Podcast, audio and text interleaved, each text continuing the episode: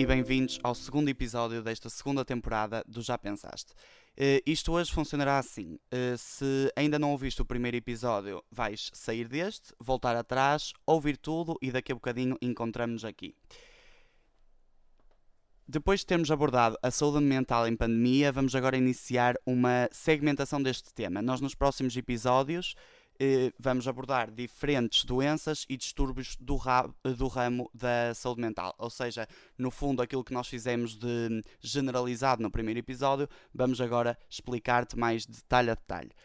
Um, e começamos com um dos que nós podemos chamar um dos maiores problemas do século XXI: a ansiedade. Para falar deste tema, tenho aqui comigo hoje a psicóloga uh, Sophie Sermenho, desculpa.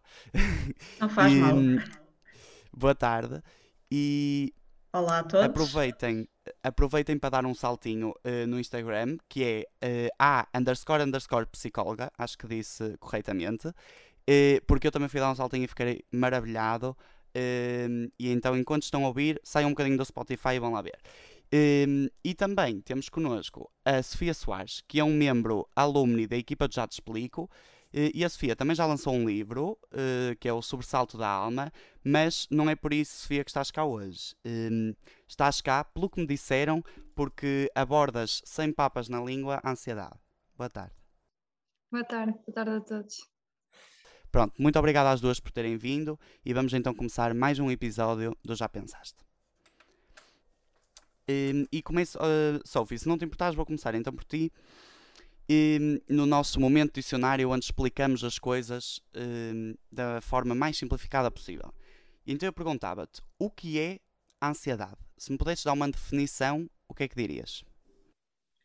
Ora bem, se eu te desse uma definição da ansiedade, eu, e que é que eu dou aos meus clientes todos, eu diria que é uma resposta e um marcador biológico face à percepção de ameaça ou de perigo.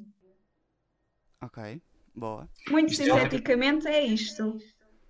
Exato. E isto é ótimo para, para conseguirmos compreender. E agora, uh, Sofia, falando contigo, uh, diz-me só uma coisa, que é uh, sendo tu alguém que já passou uh, por isto no seu dia a dia, uh, imagino que, que, que, para ti a ansiedade sejam muito mais do que palavras. É? No fundo, já todos experienciamos um pouquinho daquilo que será a ansiedade, eh, mas no teu caso, se tu me pudesses dar uma definição, eh, não uma definição como nos deu a Sophie, que é uma definição daquilo exatamente que é, mas uma definição da tua experiência, se a pudesses quase desenhar como um monstro, como é que desenharias a, a ansiedade? É um bocadinho difícil de responder a essa, essa questão, porque a ansiedade lá está vai variando, mesmo em mim vai variando de alturas para, para alturas, mas acaba sempre por ser algo que me transcende um bocadinho, ou seja, que eu não consigo controlar de alguma forma. Uh, uma definição assim mais concreta é mesmo muito difícil para mim, porque quando tenho os picos, uh, tento sempre controlá-los e como eu tenho um distúrbio de ansiedade é um bocado diferente ter só ansiedade uhum. mais generalizada, não é?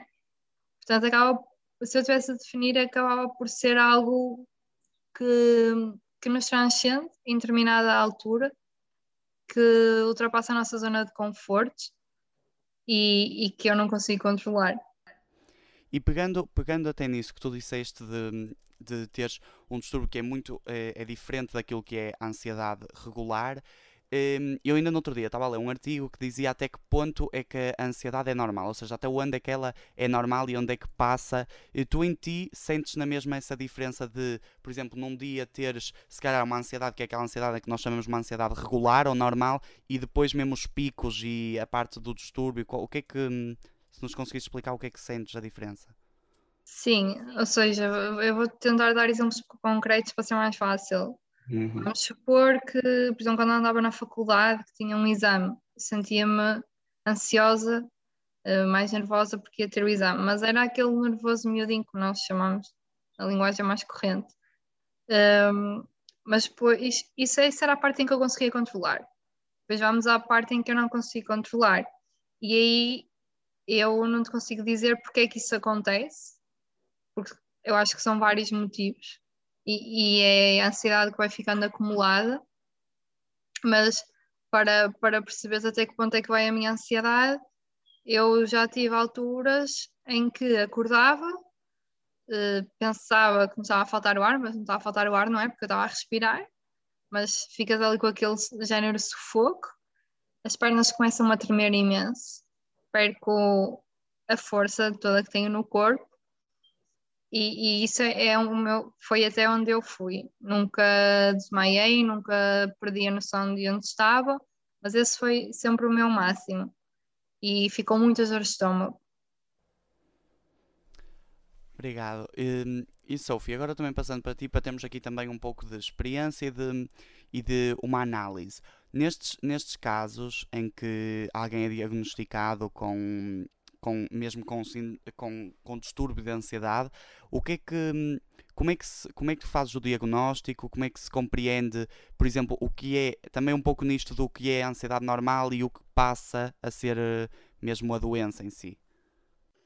Ok, então, portanto, uh, para eu perceber se é uma ansiedade normal ou se é uma ansiedade patológica, eu tenho que perceber se uh, a pessoa tem ataques de pânico, qual é que é a frequência dos ataques de pânico, se não tem ataques de pânico, é, até que ponto é que isto é disfuncional na vida da pessoa, ou seja, se isto é uma coisa que dura o dia inteiro, uh, se dura vários dias, se a pessoa está constantemente o dia inteiro preocupada com esta ansiedade, se é reativo a determinados eventos, por exemplo, como a Sofia disse, uma coisa é fica ansioso para uma apresentação ou porque tem um teste, outra coisa é acordei à meia da noite do nada, não é? E estou super ansiosa ou ansioso, ou passo o dia ou chego à noite e estou super ansioso e não há aqui um motivo aparente, não é?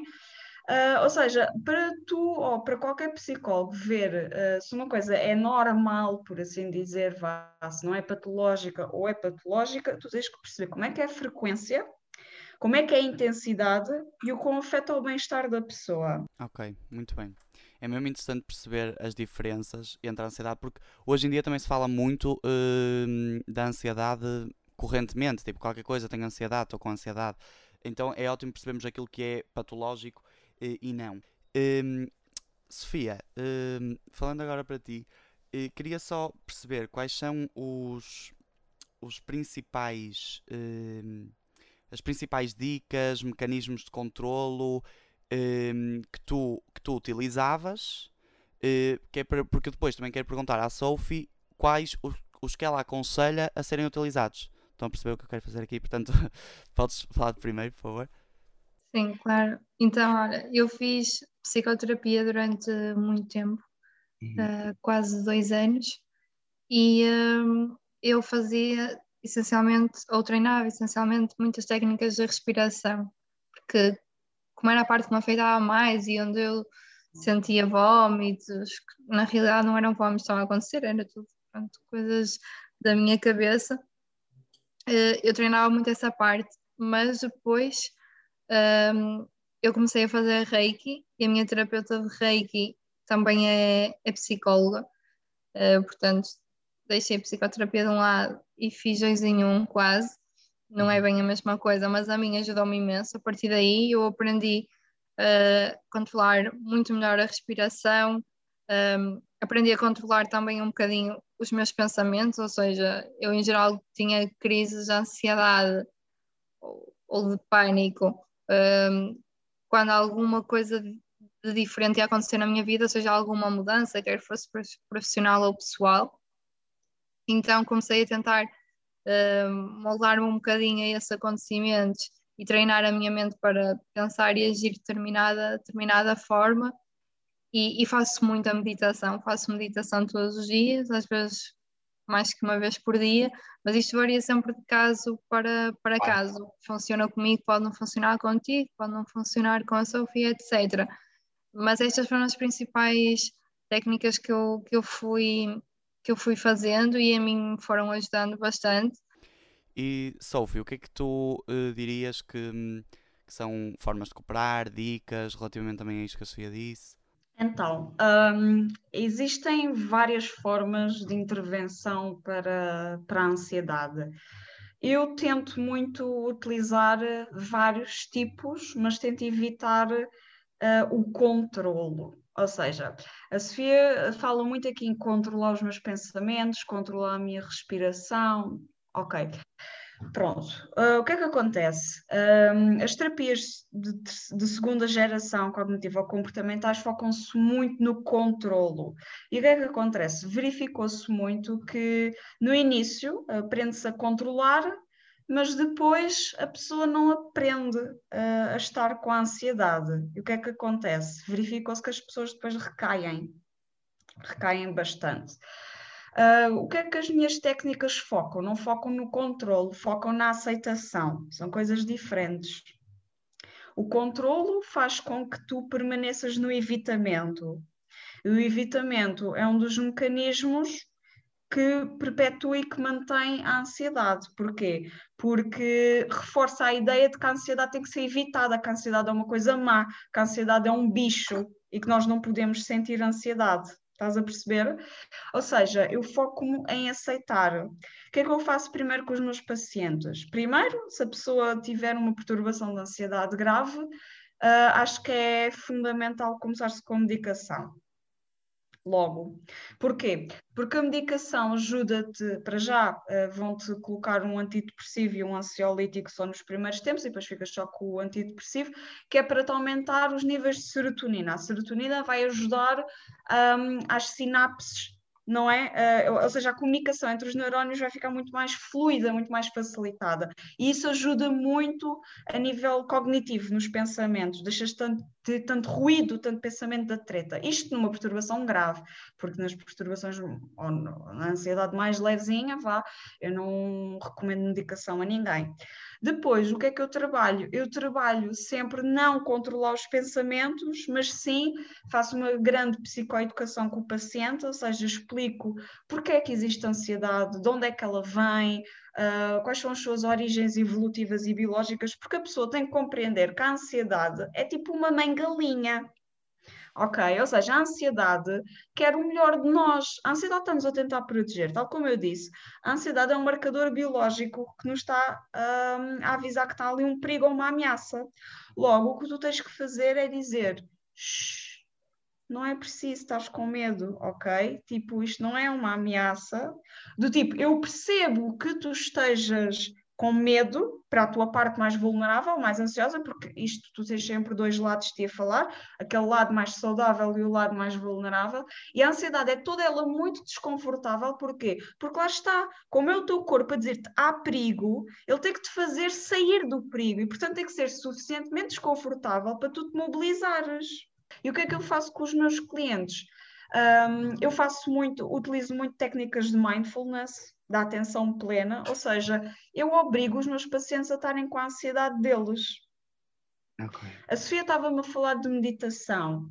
Uh, a, a, meditação faz muito parte do mindfulness, só que a meditação não serve para acalmar a ansiedade. Se ela acalma, tudo bem, não faz mal, mas não é essa a ideia da meditação, pelo menos da meditação mindfulness. A ideia da meditação mindfulness é aprender a estar com ou seja, vou fechar os olhos, ou pode estar com os olhos abertos, mas com os olhos fechados para os iniciantes e para os amadores é mais fácil, não é? Vou fechar os olhos e vou estar com. E vou observar isto sem julgar, sem medos, sem evitar, vou só observar. Isto no início é muito assustador para muita gente, mas isto com a prática, uma pessoa acaba por começar a olhar para a ansiedade, isto não é assim tão medonho, isto não é assim um monstro tão grande não é? E depois com o tempo a ansiedade começa a perder força, porque começamos a deixar de evitar e a ter medo dela. Sabes, os miúdos que fazem bullying. Uhum. Os bullies fazem bullying aos putos que sabem que têm medo. Se os putos deixarem de ter medo, perde a piada, já não há bullying a fazer nenhum. Pronto, a ansiedade é um bocado assim. Se tu deixas de ter medo, a ansiedade perde um bocado a força e vai um bocado embora. Isto é uma ótima maneira de perceber hum, esta metáfora que fizeste é uma ótima maneira de perceber também o como viver com. Portanto, no fundo, o que tu, o que tu também passas aos teus pacientes é um bocado o, viver com a ansiedade, o embrace sim, it. Sim, isso... sem dúvida. Não é o evitar a ansiedade nunca, é o abraçar a ansiedade. Mas é assim, se isto é fácil, não é. É extremamente difícil. Porquê? Porque isto é contraintuitivo, como eu te estava a dizer. Claro, é uma coisa completamente contra a nossa biologia também, não é? Enfrentar o medo nunca foi Não algo é? próprio do ser humano. Não. Exatamente. E, Sofia, pergunto também aqui hum, se tu, a partir disto que, que a Sofia estava a falar, se tu sentes que também tiveste que, que, hum, abraçar a ansiedade, que aprender a viver com ela, como é que foi este processo? Sim, eu já, eu, eu desde muito nova comecei a perceber que a minha ansiedade não era tão normal, entre aspas, eu não gosto de usar essa palavra, mas agora não me surge outra assim. Um, e eu, como já tinha a minha, a minha psicóloga há muitos anos, desde que eu era mais nova, eu comecei nesse processo de aceitar que tinha ansiedade, de aceitar que tinha surto de ansiedade há muito tempo. Eu, eu aqui, quando falei em, em controlar, não, não foi no sentido tão literal assim, mas eu já aprendi. Eh, a primeira coisa que eu fiz foi aceitar que tinha um, tinha um problema, tinha um distúrbio de ansiedade. Ok. E a partir daí eu comecei a tentar conviver com ela.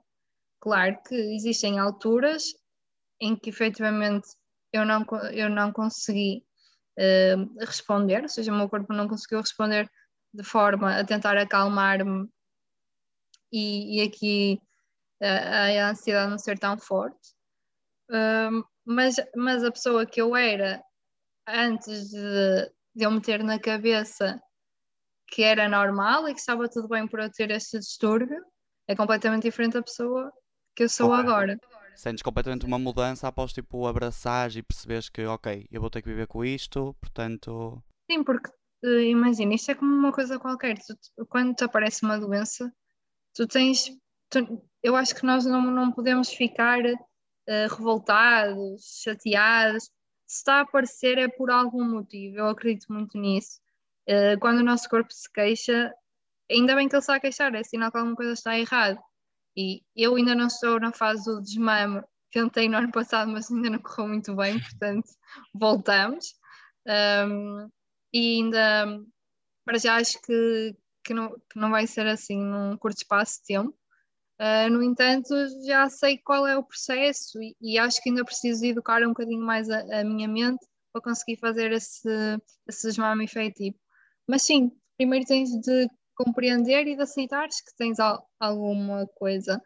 E a partir daí, todo o processo em que tu treinas a tua mente, em que tu vais aceitando, vai ser muito mais natural e chega a um ponto que quando se consegue tirar a medicação é, é excelente, porque é sinal que já não precisas daquilo, porque a minha medicação, por exemplo, está, está a ter hum, outras, está-me a causar outros pequenos problemas no meu corpo a nível hormonal. Agora, neste momento, eu sei que já tomo um bocadinho mais por força de hábito do que propriamente por necessidade. Claro. mas sei que é um processo gradual, demora o seu tempo e tenho de respeitar esse tempo. Claro. Eu acho que isso também é uma coisa que devemos ficar, que é também sabemos respeitar aquilo que o, que o nosso corpo precisa, não é? Passando agora para o nosso, hum, para o nosso primeiro jogo, que, é, que se chama Vamos Jogar Ping Pong. Hum, este jogo, basicamente, eu vou fazer perguntas rápidas, eh, a uma e a outra, e vocês respondem sim, não ou é complicado. Sendo que aquelas que são complicadas e no fim quisermos rever e falar um bocadinho mais aprofundado sobre isso, podemos falar sempre à vontade. Sophie, a ansiedade é hereditária? Pode ser, sim. Tem um peso genético alto. Ok. Sofia, eh, lugares, aromas, objetos podem desen- desencadear crises de ansiedade? Sim, Sophie, eh, ansiedade e o medo andam de mãos dadas? Claramente. Hum, Sofia, contigo, eventualmente, a ans- a ansiedade acaba por se ir embora sem fazeres nada? não, Hum, Sophie, eh, a ansiedade é uma doença comum? Sim, muito. Eh, Sofia, ser tímido e ter ansiedade social são a mesma coisa? não, E Sophie, esta mesma pergunta são a mesma coisa? Não, não. Há uma grande distinção entre timidez e fobia social. Hum, Sofia, com um estilo de vida saudável, consigo curar a minha ansiedade? podemos conseguir, mas não depende só disso. Imagina, no caso da Sofia, que tem uma perturbação de ansiedade, vai ajudar de certeza absoluta, mas não vai curar.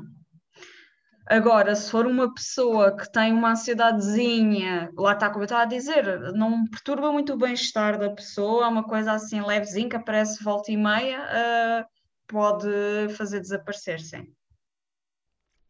Ótimo. Esta, esta é uma boa explicação e obrigado por teres, uh, por teres dito. Dizer acalma-te a alguém que esteja a ter uma crise de ansiedade, uh, como é que isso faz sentir? Assim, em poucas palavras. A minha enerva-me, estressa muito mais. Já Sim. não digas isso.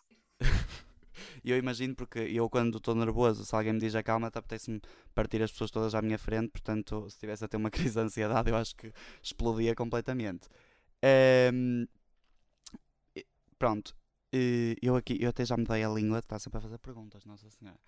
Uh, uh, Sophie, se, se ignorarmos uh, a voz na nossa cabeça, não ultrapassamos a ansiedade, certo?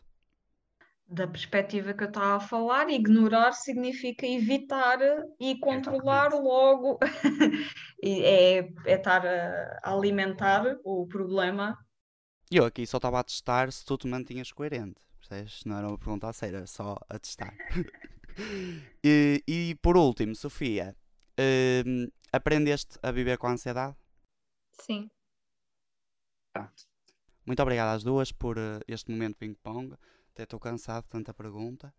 Vou-vos uh, só. Faltam-nos dois joguinhos muito rápidos, que um deles é o QA, onde eu vos vou perguntar uh, perguntas, perguntar perguntas uh, de pessoas do Já Te Explico, de membros do Já Te Explico, que nos colocaram várias questões e eu vou selecionar algumas delas.